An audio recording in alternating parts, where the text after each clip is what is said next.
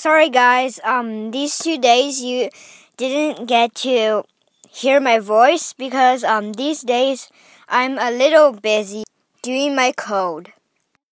Okay, let's get to the topic. Today I was um practicing basketball and I was resting on my armchair when I saw this yellow thing who is going like crawling across the road. I didn't know what was it, so I just went close and saw. Can you guess what is it?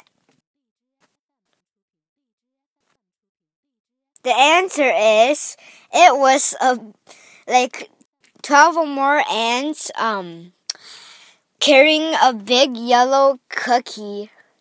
That is just like um like a miracle to me because I don't I haven't seen that scene for like the nine years of my life.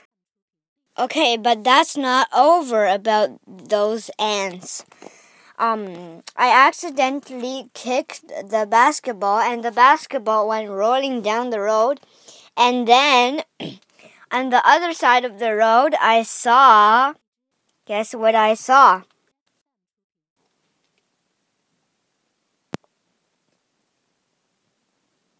Okay, here's the answer.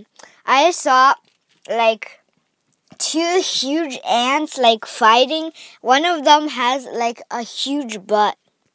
Wait, no, actually, um, it's two small ants fighting the big ant with um a big butt, and then one of the small ants were um pushing him, pushing the big ant from back, and then one of them was kicking him um, the big one won because he just kicked the ants away. And then he just carried like the two little ants back to the um back to the ant nest.